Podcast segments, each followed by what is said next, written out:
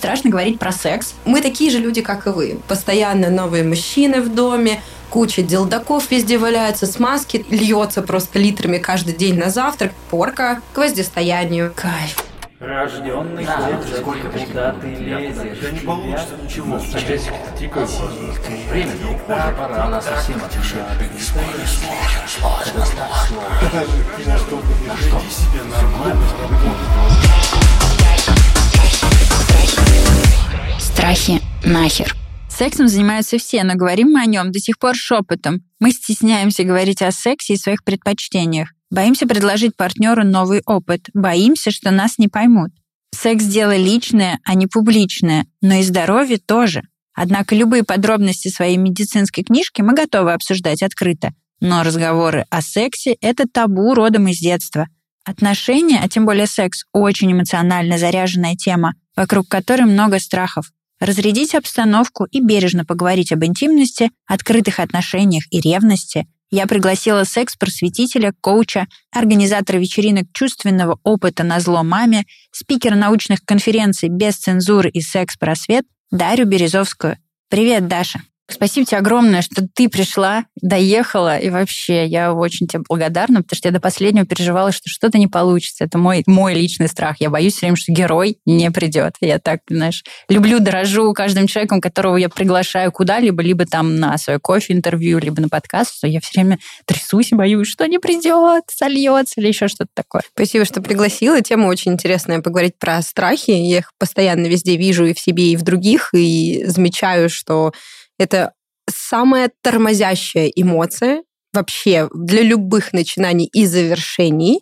Э, и мы все об нее спотыкаемся. Мне любопытно поговорить с тобой об этом. Э, и поэтому я приехала, несмотря на многие препоны, которые реально были на пути. Спасибо. Мне на самом деле очень страшно с тобой говорить. Вообще страшно говорить про секс. И так как я тебя знаю чуть-чуть с другой стороны, наверное, ну, то есть не то, что знаю, мы с тобой познакомились в другом контексте, нежели многие люди с тобой знакомятся, не на вечеринке, там, на зло маме, не через твой блог, а совершенно через другую историю. И поэтому у меня какой-то образ тебя такой сложился другой, такой нежной, какой-то очень скромной, чувствительной девушки. А когда я приглашала в подкаст организатора секс-позитивных вечеринок, мне было немножко страшно. Я думала, что сейчас придет такая а, женщина-вамп членами здесь мне начнет размахивать, стучать по столу. И вообще тема секс-позитивности, сейчас мы отдельно поговорим про этот термин, у меня тоже к нему много вопросиков, тема секса, она интересная, потому что у меня невероятно классный круг общения с точки зрения его разнообразия. У меня есть знакомые, которые такие, о, дошибари, я с этого утра начинаю. Кто-то такой, ты сказал слово секс вслух. Боже, все, отписка, прощай, ты мне больше не друг. Вот, поэтому мне хочется с тобой поговорить, попробовать так, чтобы это было понятно и интересно всем этим людям. Вот. Поэтому погнали. Страхи нахер. Ничего не будем бояться, будем про это говорить.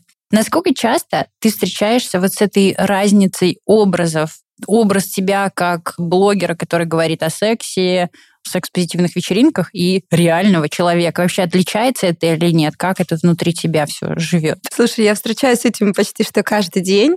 А, это очень смешная штука. Дело в том, что я сейчас снимаю квартиру вместе со своей подписчицей. Так получилось, что мы как-то в диалоге вдруг начали дружить, потом встретились друг другу, где-то помогли, и вот складываются звезды, что мы живем под одной крышей. И это очень смешно, потому что она все время говорит, блин, ожиданий будешь жить с секс-блогером, организатором секс-вечеринок. Постоянно новые мужчины в доме, куча делдаков везде валяются, смазки там льется просто литрами каждый день на завтрак. Реальность. Блин, господи, с кем бы нормальные отношения это построить? Или раз в неделю к нам придут мои друзья, но мы тихо посидим, в общем, поговорим о чем-нибудь и разойдемся. Ну, то есть совсем не те ожидания, которые строятся вокруг секс-блогера, организатора секс-вечеринок. Вспомнила да, шутку, что мне хочется какого-то разнообразия в сексе, хотя бы вдвоем попробовать. Да, да. Можно же просто на хороший, нормальный партнерский секс. Ну, я не знаю, почему мне это... Прости за такую аналогию. Не знаю, кстати, насколько она тебя обижает или нет, но почему-то у меня в голове пример такой, знаешь, как э, про порно-звезд. Все думают, боже, вот ты посмотрел на нее в э, видео, и тебе кажется, что она себя дома так же ведет. А чаще всего они там в миссионерской позиции под одеялком дома с своими котиками обнимаются. какую-то страшную картину нарисовал. Мне на самом деле нормально со всеми этими представлениями и сравнениями, потому что я понимаю, что так устроен, устроено восприятие других людей, ну, в большинстве своем. И моя, видимо, работа это в том числе и развеять эти мифы о том, что вот все, кто связан в адалт-индустрии, секс-позитивном сообществе, что это люди, которые а, каждый день просто, не знаю, скачут на секс-машине, вот, или бесконечно тестируют игрушки. Нет, мы обычные люди, такие же, как и вы, мы бывает влюбляемся, нам разбивают сердца, мы не всегда правы, мы ошибаемся, мы не всегда какие-то котики, или наоборот, мы слишком часто больше котики, чем какие-то вот эти женщины-вамп, которые с дилдаками ходят на перевес. Да, мы, мы такие же люди, как и вы. Мы дружим, любим, испытываем чувства, едим, спим, не знаю, любим животных, смотрим сериалы. Про секс позитивный меня не отпустит этот термин, если я не спрошу. Меня он вызывает противоречие всегда. То есть, когда я слышу секс-позитивное сообщество, я думаю, господи, мы же все люди, которые занимаются сексом. Я не знаю людей, которые не занимаются, наверное, какие-то прям редкие индивиды.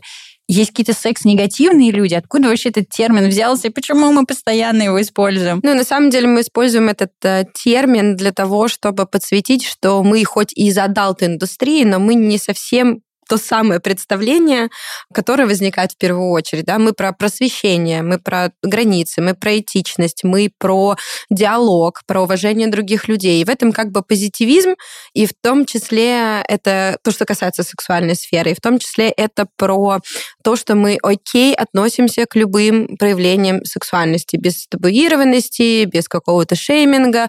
Ну, конечно, если это все в рамках адекватных границ, да, когда это все по согласию, ну, по правилам, mm-hmm. которые там прописаны прописаны, да, законы и так далее.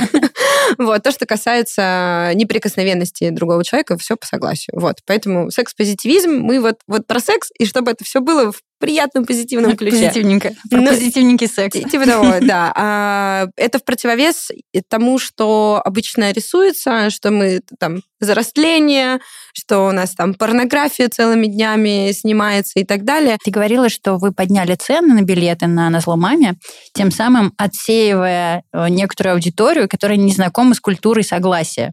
И тут у меня сразу, знаешь, такие мигания в голове, смысле вы ценником отсеиваете? То есть есть люди, которые недостаточно зарабатывают, и якобы они не знакомы с культурой согласия, а люди, которые зарабатывают больше, они как будто бы знакомы. Тут я такая думаю, ну нет, я же знаю огромное количество состоятельных людей, которые как раз вообще не понимают слова «нет». Для них это, ну, не, не, такого нет. Поэтому они, собственно, и заработали свои огромные деньги, потому что они идут на пролом во всех сферах. Как это связано? Сейчас объясню. Не то чтобы э, стоимость 7500 рублей, значит, кого-то отфутболит от того, чтобы пойти на мероприятие, но штука в том, что это комплексная такая комплексный заход.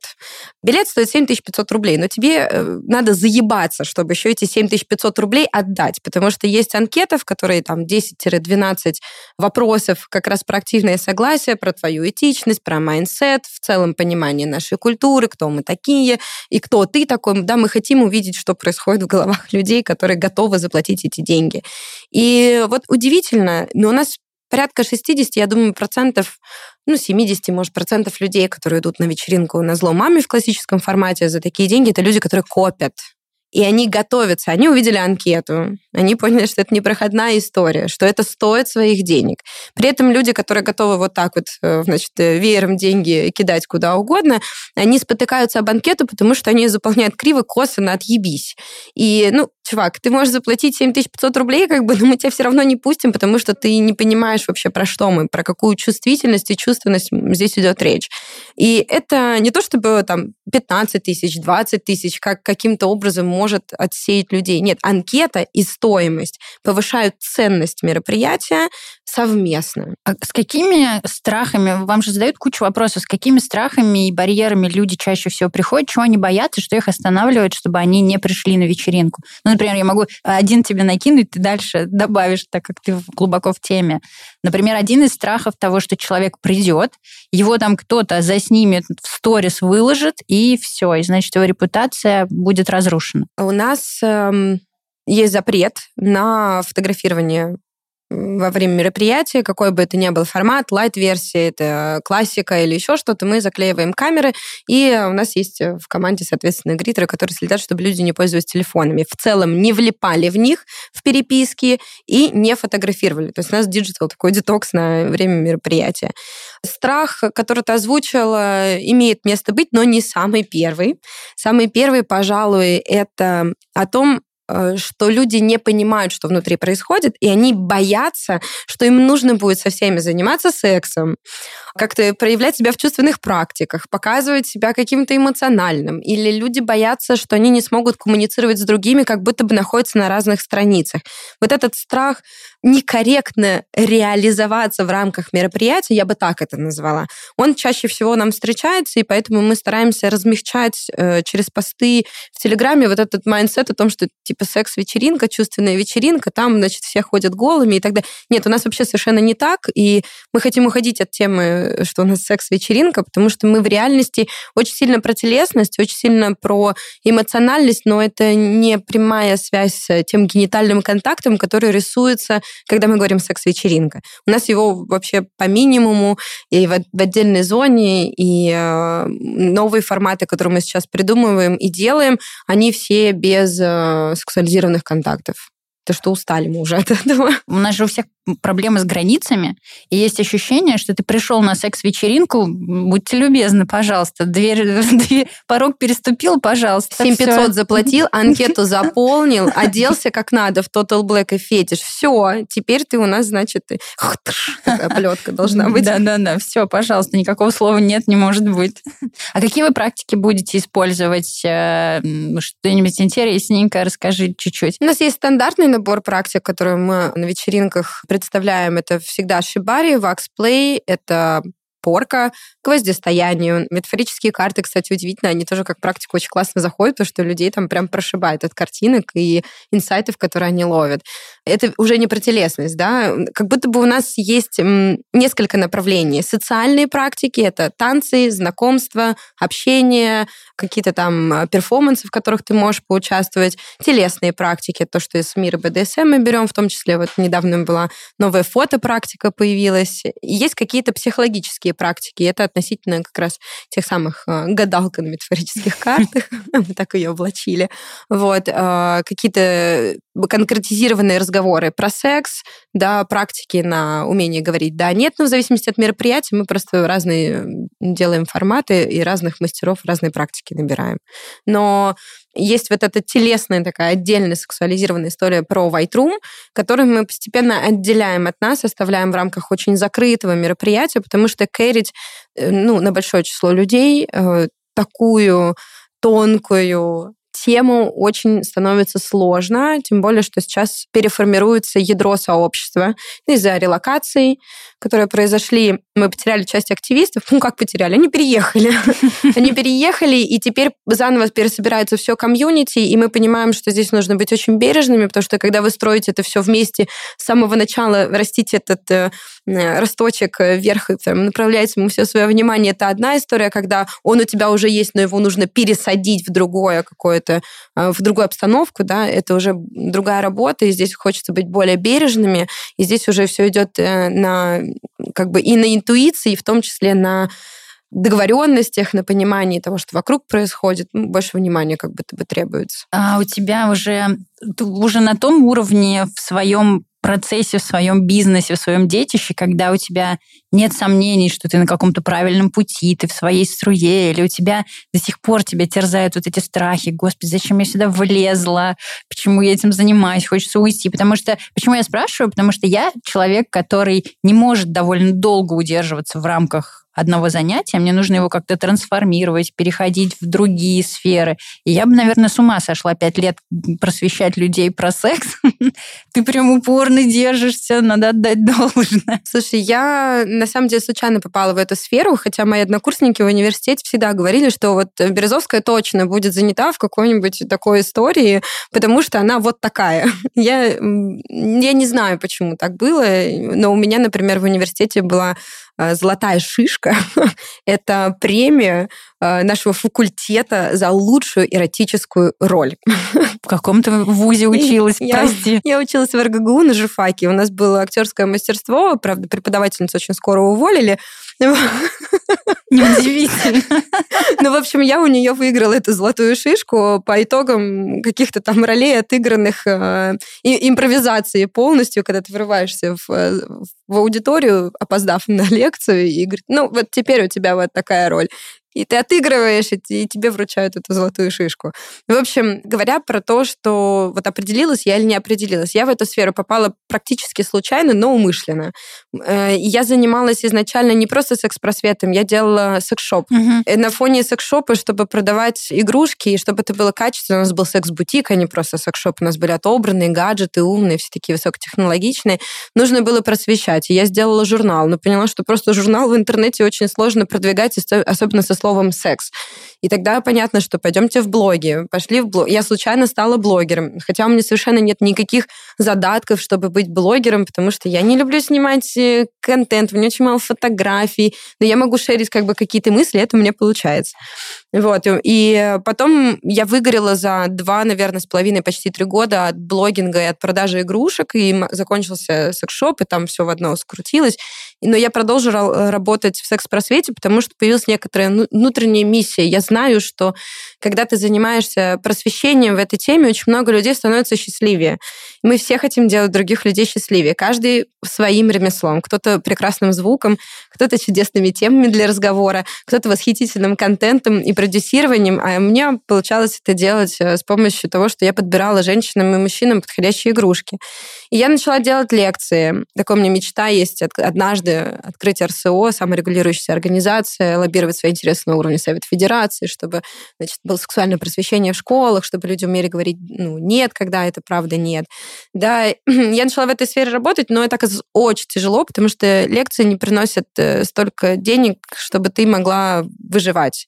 И надо было распределить фокус внимания так, чтобы еще чем-то заниматься. И вдруг внезапно начались вечеринки. Ко мне просто пришел друг и сказал, слушай, давай сделаем свою вечеринку. Я говорю, давай. Мне уже вообще все равно, что делать, я могу все. И получается так, что я как бы в одной и той же сфере, но всегда занимаюсь разными вещами. И сейчас вот организация вечеринки, мы действительно выросли, команда уже не 4 человека, а нас 12 человек, ядро на зло маме. И уже много процессов делегированы, и я в какой-то момент начала выгорать, но вдруг внезапно появляется осознание, что у меня всю жизнь был безумный интерес к музыке.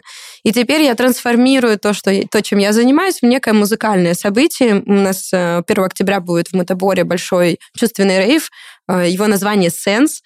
Это как бы отчекрыживание от назло маме, но при этом с настройками на зло маме про чувственность, про визуальную составляющую, про лежачий танцпол, про знакомство, про телесность, но без сексуального подтекста. То есть настройки похожие, но уже не совсем то же самое. И это такое мероприятие, в котором я нахожу очень много своей отдушины, потому что можно качественную, хорошую музыку людям давать, ведь это же тоже чувственный опыт. Ну, меня мурашки пробивают, когда я некоторых артистов слушаю, и мне хочется, чтобы другие люди тоже могли проникнуться в глубину и в качество. И э, в том числе это позволяет мне сменить фокус внимания с вот того, что ты копаешь уже три года, одно и то же самое, и немножко разнообразить то, чем ты занимаешься. А что там дальше будет, ну кто знает. Ведь э, как бы секс, он пронизит абсолютно все. Можно очень сексуально писать и продавать э, окна. Я всегда говорила, что если окна бы мне так нравились, как секс, то я бы продавала окна. Есть ли у тебя какие-то страхи в этой области? Чего ты боишься больше всего? Ох, ну, наверное, в теме прям телесной сексуальности я предполагаю, что каких-то прям супер страхов у меня нет. Ну, то есть я прошла этот путь про принятие своего тела через все, через подросткового возраста это проходит, да, что у тебя где-то что-то не так, или где-то не те формы, не те размеры. Это тоже очень сильно про сексуальность. Ты боишься оголяться перед своим партнером. Наверное, у меня остались какие-то страхи относительно грубо говоря, своей невостребованности. Это звучит максимально крипово и может, наверное, разрушать чьи-то восприятия, но штука в том, что когда ты очень открыта к сексу, не в формате именно «а давайте гей-гей, все ебаться налево и направо», а именно в формате, что я могу об этом говорить спокойно и рядом со мной обсуждать эти темы комфортно и безопасно. Люди этого пугаются. Очень много парней скипуют свидание со мной, потому что, блин, а вдруг я как-нибудь не оправдаю ее там ожиданий. Мы даже не говорим про то, что какой-то секс назначить, просто сходить на свидание. Да, э, людей пугает что как будто бы я их буду оценивать, что ли, по каким-то их словам там и так далее, раз я где-то прокачанная. Знаешь, когда общаешься в кругу психотерапевтов, боишься лишнее слово сказать, потому что сейчас скажут, что ты, а, так у тебя ПРЛ, или, а, так у тебя мать отсутствующая была, стопудово, там, отец алкоголь, ну, короче, что тебе диагнозы будут ставить. И вот из-за того, что я занята в адалт-индустрии, и у меня такой какой-то огромный бэкграунд относительно этого, люди боятся, что, видимо, я их буду оценивать, и мне самой иногда бывает страшно с людьми из внешнего мира, которые не относятся к секс-позитивному сообществу. Нас секс-позитивных очень много, просто мы не все объединены под одной крышей. И вот люди, которые еще пока что не вошли в комьюнити, не знакомы с ним, мне очень хочется с ними общаться, но, блин, я не знаю, я чувствую неловкость, я чувствую какой-то страх, что я сейчас слишком активно проявлюсь, и мне иногда приходится прям брать паузы, чтобы настроиться, понять, что человек по ту сторону может быть не такой открытый, он не привык к открытому диалогу, который я могу выстраивать, и они дропаются, и дропаюсь я. Ну, короче, вот в области общения и контакта и строительства отношений у меня есть определенные страхи быть непонятой. Или еще такой подстрах — это потратить слишком много времени, чтобы что-то объяснить. И я с этим многократно сталкивалась. Сейчас работаю в каком-то своем в поле э, с новыми знакомыми в том, чтобы выстроить эти грани, как мне комфортно проявляться, чтобы это было вот достаточно для развития отношений, но при этом не спугнуть другого человека. А у тебя были когда-нибудь проблемы с а, молодыми людьми, которые не готовы были развивать с тобой отношения, потому что ты слишком открыта? Да, постоянно. Ну, мне реально приходится где-то прикусывать язык э, и переставать писать, потому что я выгляжу душнилой, есть какие-то темы, которые люди реально не готовы поднимать. То есть я недавно познакомилась с мальчиком, мой краш теперь на какое-то время, видимо, безумно красивый, очень э, нежный, тоже чувственный котик, как и вот нас в комьюнити на зло маме ребята, но совершенно не, не умеет в диалог, и он мне говорит, слушай, я вот, у меня есть лучший друг, мы 15 лет дружим с ним, мы с ним никогда такие темы даже не поднимали. Я, говорю, первый раз сейчас произношу какие-то слова в своей жизни вслух, а не только в своей голове или там наедине со своим дневником. И мне кажется, что то, о чем я говорю, это не то чтобы супер открыто, но для других людей это просто слом всех шаблонов, и людям нужно время, чтобы переварить. И довольно много ребят хотят идти за зовом своего э, желания быть э, там вместе, что-то попробовать, какие-то свидания, может быть, практики и так далее, но они ломаются об эту стену того, что, блин, я не успеваю это все переварить, я не понимаю, как с тобой взаимодействовать. Один из э, прекраснейших отзывов, который у меня был от ухажера-айтишника, ты и горячая, и холодная одновременно, ты жесткая и мягкая одновременно, я не понимаю, как с тобой взаимодействовать. Это то, с чем я постоянно сталкиваюсь именно вот с парнями из внешнего мира. А если не говорить про только открытость, а про то, что ты открыт другому опыту. Я же правильно понимаю, что если ты в отношениях, то ты все равно открыт к новому сексуальному опыту, да. это у тебя нет никаких там заморочек насчет верности и так далее. Здесь, наверное, тоже есть много трудностей, чтобы договориться с человеком. Потому mm. что мы все... Вот, кстати, про открытые отношения еще хочу с тобой обсудить. Это одна из моих любимых тем, которые я люблю обсуждать. У меня практически нет знакомых, у которых был успешный кейс построения открытых отношений, потому что мы все довольно успешно строим открытые отношения, когда всем друг на друга насрать.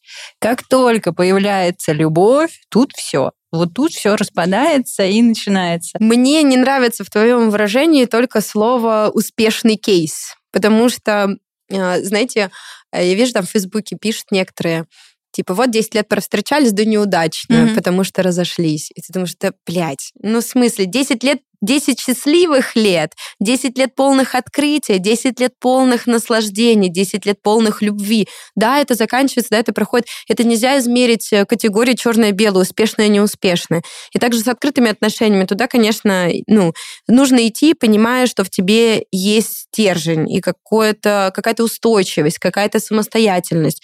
Я сталкиваюсь, что большинство открытых полиаморных отношений в моем окружении это очень сильно про то, чтобы найти опоры в других людях, но не в себе. И тогда это не то чтобы неуспешно, тогда это скорее может стать деструктивным. А когда это открытые отношения из любви, из стержня, что я знаю, что что бы ни происходило, я всегда у себя останусь, я могу себя покерить, о себе позаботиться, у меня есть те, с кем я могу разделить какие-то и радостные, и горестные моменты. Это все становится вдруг естественной частью жизни, а не каким-то кейсом, успешным или неуспешным. Вот, но ты хотела что-то спросить, уточнить про вот эту открытость экспериментов в моих личных контактах. Да. Ты знаешь, это очень прикольная штука, случилась буквально на выходных.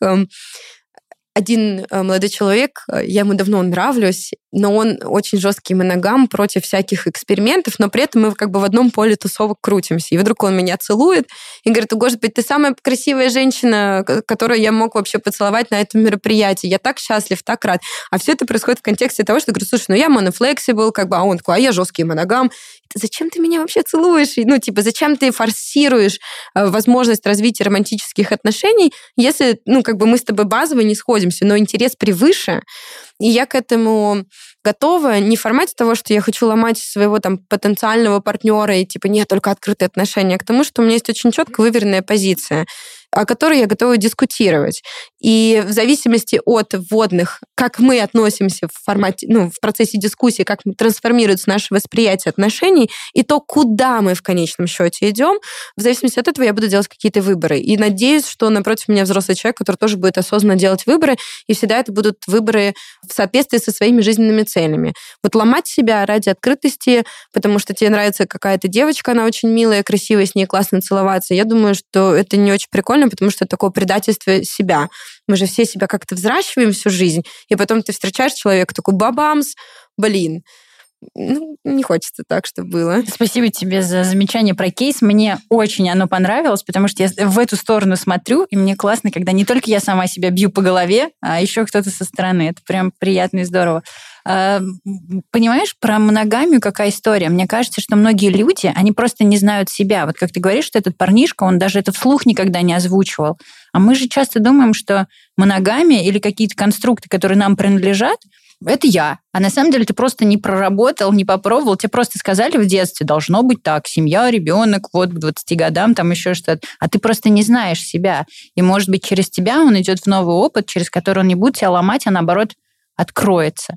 Так вот. и было. У меня был, был роман э, с молодым человеком, были друг друга очень сильно влюблены, он после брака, у него много интереса, да, хочу развиваться в этой теме, но только я начала говорить типа про немоногамию этичную, про то, что можно все обсуждать, он как бы ломался, закрывался и уходил. Мы встретились спустя год, по-моему, он говорит, прикинь, я так рад, ты мне открыла новую вселенную. Чего же я за дурак тогда? Ты испугался. Сейчас у меня пара, мы счастливы, живем втроем, наши дети дружат. И, в общем, я там на седьмом небе. Спасибо, что ты открыл для меня этот мир. И я думаю, Пожалуйста. Ну, да, пожалуйста. Пожалуйста, добро пожаловать. Вот, действительно, я, через контакт со мной для многих открывается некий новый мир отношений, того, что ты можешь там трансформироваться и меняться. А я недавно пришла к некоторому осознанию, вот тема отношений. Я взяла фокус на этот год. А, и это не про то, что я хочу перестроить, перестроить миллиарды своих каких-то взаимоотношений. Это про то, что я вообще хочу понять, а как устроены человеческие взаимоотношения. Можно бесконечно читать об этом в книгах, э, в романтических, ну, нон-фикшн историях, смотреть какие-то научные исследования, как гормоны там на нас влияют и так далее. Но по факту все как будто бы немножечко иначе, и мы не смотрим на гормоны, когда мы встречаемся с человеком. Мы даже не осознаем, что они нами в какой-то момент руководят. Соответственно, я начала на это смотреть, как устроены социальные связи и на что они влияют. И первое, ну не то чтобы открытие, но, наверное, осознание, что отношения — это такая же сфера, как и профессиональное какое-то развитие.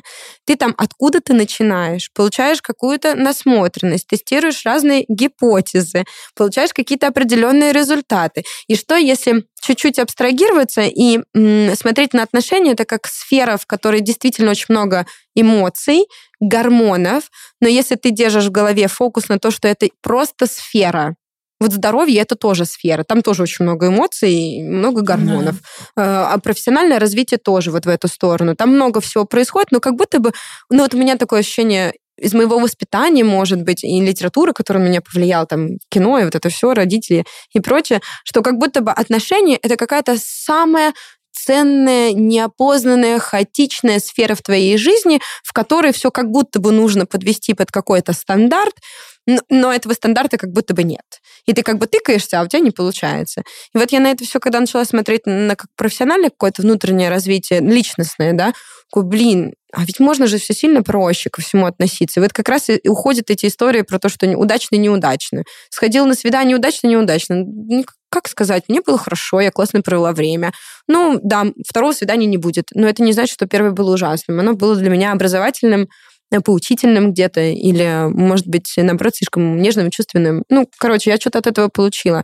И чем больше я на это смотрю, немножко э, сверху, да, изменив рамку восприятия, тем проще мне становится вообще строить с людьми какие-то взаимоотношения, и что-то внутри меня трансформируется. Я пока еще просто изучаю, полгода так прошло, ну, 8 месяцев, как я взяла этот фокус, не до конца осознаю, что я тут нового для себя, про себя узнала. Но точно трансформируюсь. У нас э, очень сильна пропаганда романтической любви. Mm-hmm. Ну, не то чтобы у нас, там, пожалуйста, там сейчас слушатели начнут, не у нас в России, вообще в мире. Пропаганда, Драма. Да-да-да. Пропаганда романтической любви, мальчик-девочка, Ромео и Джульетта. Вот то, что я называла успешным кейсом, это как раз то, что вы должны встретить свою половинку, завести детей и все умереть в один день. И вот это, даже если ты прошел 700 психотерапий, сходил там в сообщество на зло маме, это все равно на уровне прошивки у тебя остается в голове и выстреливает в такие неожиданные моменты, что ты просто сам не можешь... Э, я не знаю, как с этим бороться. Я не знаю, зачем это природе нужно или не нужно. Для меня это пока вопрос, и вот это к вопросу исследования. Я тоже пока это исследую, и никаких ответов нет. Единственное, что я вижу, это открытое сознание. Оно тебе помогает быть, быть открытым к новому опыту, к новым знаниям и так далее. И то, с чем я сталкиваюсь часто, это люди, которые закрываются прям сразу. Они не готовы вообще ни о чем разговаривать, ни в отношениях, ни о чем. Это что очень триггерная тема, угу. да. Мне очень понравилась история с моей знакомой, она гипнотерапевт. Был очень прикольный вброс. Он только написал тебе «Привет», а ты уже примерила фату. Да. Вот эта хрень, она есть и во мне тоже. И я понимаю, что это тот отбойник, об который у тебя вообще все настроение меняется. То есть если мы отпускаем историю про то, что там выйти замуж, заиметь детей, там дом, собака, ипотека, вся вот эта история, которую нам как бы вменяют со всех сторон. Если убрать этот образ, отставить куда-то в сторону, то мы смотрим вдруг, что наши все дружеские отношения, они строились вот без этих ожиданий, и они как бы очень текучие, свободные, комфортные. Ты не стесняешься в них проявляться. Но как только появляется эта мысль в голове, да, вот этот образ «привет», а ты уже в фату надела, какая у нас будет свадьба, у тебя сразу перестраивается все мышление в сторону. Так, а как там настоящие, в кавычках, настоящие женщины себя ведут? Так, а что надо сделать, чтобы он меня позвал на свидание? И когда во мне вот это традиционная, скажем так, Даша включается, я как раз беру брейк, такая, стоп, стоп, стоп, стоп. Я хочу для начала просто построить дружеские отношения, потому что опыт показывает, что романтическая история заканчивается довольно близко, потому что романтика это вообще способ немножко идеализировать своего uh-huh. партнера, и мы разбиваемся о том, что, о, оказывается, он не такой уж и классный, о, оказывается, он бывает злой, ой, оказывается, можно вот так. И если вот это все как бы научиться вытаскивать хотя бы на время из своей головы, пока ты со своим там, ухажером, пассией и так далее какой-то контакт выстраиваешь, то все получается сильно легче. И даже когда тебя отпускают эти желания каких-то романтических приключений, там, поцелуев и объятий, ты к этому спокойно относишься, этот человек остается в твоем круге, потому что он для тебя ценный как друг.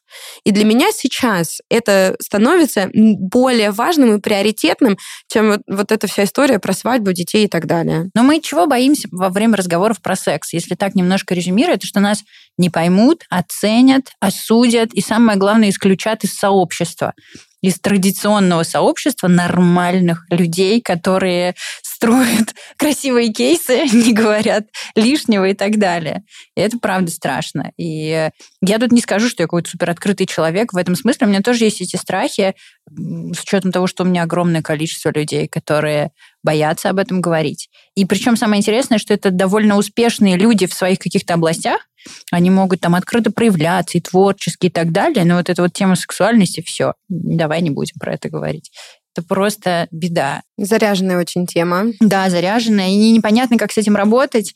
Про вечеринки я хотела тебя спросить. мальчишка говорит, я поговорил со своей партнершей, со своей там будущей женой условно, и мы договорились, что сходим, но она мне сказала, что я, в принципе, не против, но я переживаю, что ты же там будешь смотреть на других женщин, а как же я? И вот это довольно такая распространенная история, история ревности. Э, расскажи, пожалуйста, может быть, у тебя есть какие-то истории, связанные с этим, как люди прорабатывают свою ревность? Не ревнивая ли ты, как ты с этим работала? Было ли, что тебя просто выносило от ревности? Это огромная тема для обсуждения еще на часок. Угу. На самом деле, и ревность у меня есть, и она есть в экспозитивном сообществе. Просто по мере своего взросления и осознавания себя в этой сфере, ревность становится все более редким гостем в твоих отношениях. И часто это очень сильно зависит от вообще темы безопасности в отношениях. То есть, когда мы ревнуем, чаще всего говорят, что там ВКонтакте на стенах пишут, это потому что ты сам не уверенный в себе. Но на самом деле это еще связано с тем, насколько ты безопасно чувствуешь себя в отношениях. И если ты вдруг ревнуешь к чему-то, то, вероятно, что-то в контакте с партнером не работает. Mm-hmm. И чаще всего мы не знаем, что нам нужно, чтобы чувствовать себя в безопасности. Поэтому мы не проговариваем, что для нас является изменой, э, что для нас является триггером к чувству ревности и как с этим дальше справляться. Это такая многослойная история. Как я с этим справлялась? Я растила в себе вот эту внутреннюю опору, осознавание, что не просто слова, что я у себя навсегда, на всю жизнь я родилась одна, я умру одна, да, а просто про то, что даже если кто-то мне условно изменяет, я могу ревновать, это нормально, и это базово признать, что это чувство окей. Второй шаг был научиться об этом говорить, потому что страшно, что ты говоришь, слушай, мне, короче, больно, когда ты там смотришь на других женщин. Научиться об этом говорить и доводить разговор до конца. Вот это очень хороший шаг был в моей жизни, да, чтобы довести разговор до конца, нужно понять, что ты хочешь договориться, что, пожалуйста, можешь ли ты сделать так, чтобы я не знала, что ты смотришь на других женщин, или объясни мне, пожалуйста, что ты в этом находишь, да, какие для тебя есть здесь важные моменты. А, может быть, или давай вместе посмотрим на других женщин, потому что мне интересно увидеть их твоими глазами, чтобы понять, что тебя привлекает. Это, кстати, был один из э, пунктов моих когда-то там полиаморных отношениях, о том, что ему нравятся другие девушки, он хочет с ними проводить время, и я просила рассказать, что тебя в них привлекает, потому что, может быть, и мне станет интересно. И, как, и через это я испытываю комперсию, что мой партнер проводит время с тем, с кем ему хорошо. Это никак не попирает наши с ним отношения. Я все еще продолжаю быть его основным партнером, мы все еще живем вместе под одной крышей, у нас все еще те же самые договоренности, устои и так далее, просто мы проходим через какой-то опыт нового познания нашей пары в новых условиях. И пройдя через вот это вот эту историю для меня вообще многое стало как эксперимент, не в формате типа посмотрим, что будет с мышками, если их кольнуть тем-то препаратом, а в формате того, а как я буду трансформироваться и как будет выглядеть мой партнер. И с каждым таким витком новых каких-то отношений или новых опытов узнавать другого приятно, потому что ты знаешь все больше, с кем ты идешь в определенную точку, ну, то есть чего вы хотите вместе. То, что ты говоришь про ревность, ну, это супер мудро. Это столько отношений может э, сохранить. Вот, поэтому последний этот вопрос я оставлю. Не буду тебе задавать то, что он тоже такой на час. И вот, знаешь, один такой вопросик маленький. Это страх мужской. Как предложить женщине что-то, какой-то новый опыт, так, чтобы она не испугалась и не сбежала. Вот это прям беспокоит ребят очень многих. Мне кажется, что универсального ответа нет, и э, по себе я не могу измерять э, по, по опыту. Но по моим каким-то внутренним ощущениям история про контакт, вообще вот есть цикл контакта да, с другим человеком. Придерживаясь норм этого цикла контакта, все будет идти мягче, чем можете представить. Сначала все-таки условно поздороваться, узнать друг друга, да, ну, поверхностно, да, смотрим. Привет, дорогая, как дела? Снять с нее некоторые обязательства, какие-то, какую-то головную боль, которая беспокоит. Создать условия, это очень важно, создать подходящие условия для того, чтобы открыто поговорить. Поговорить о том, что э, я хочу попробовать, мне ценно это сделать с тобой. То есть сделать акцент на то, что я хочу это пробовать с тобой. Я хочу, чтобы тебе тоже было в этом комфортно комфортно. И объяснить ценность, почему ты этого хочешь. Мне как-то мой бойфренд сказал, я хочу сходить на свидание с Наташей, а мы даже вообще открытые отношения не обсуждали. И я такая, в смысле? Я перестала в этот момент краситься, у меня упало все в раковину. Я такая, что? Чё, блядь? И три дня я это ходила, переваривала в своей голове, откуда вообще это могло вылезти вдруг. Вот это не вариант. Э, вариант — это сесть за стол, провести приятное время и начать говорить. И это не факт, что вы уже скоро приступите к тому новому опыту, который вы хотите, но хотя бы вы очень бережно вспахаете почву для того, чтобы нужное зерно посадить. И самое главное, ну, всегда помните цель, что вы хотите. Вы хотите сделать больно партнеру, ну, тогда можно как бы не, не вот без этих прелюдий, mm. без этих танцев с бубном. Если вы хотите уважать своего партнера, быть с ним в контакте, оставаться в доверительных отношениях, придется потрудиться, потому что отношения — это как бы та почва, с которой нужно работать. Но не в смысле типа пахать на отношения, а в том смысле, что в них нужно вкладываться паритетно. И вот такой подход мягкий, он как будто бы даст вам больше до близости, доверия, вообще возможностей для реализации своих фантазий. Спасибо тебе большое, Даша. Было очень интересно. Друзья, не бойтесь, пожалуйста, говорить о сексе. Тепло, душевно, в этом нет ничего страшного. Никто вас э, искусственными херами не побьет, никто от вас не убежит.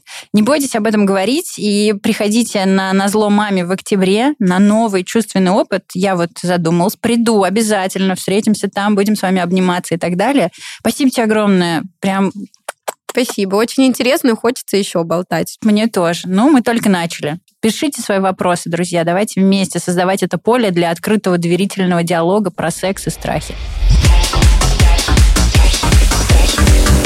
Страхи нахер.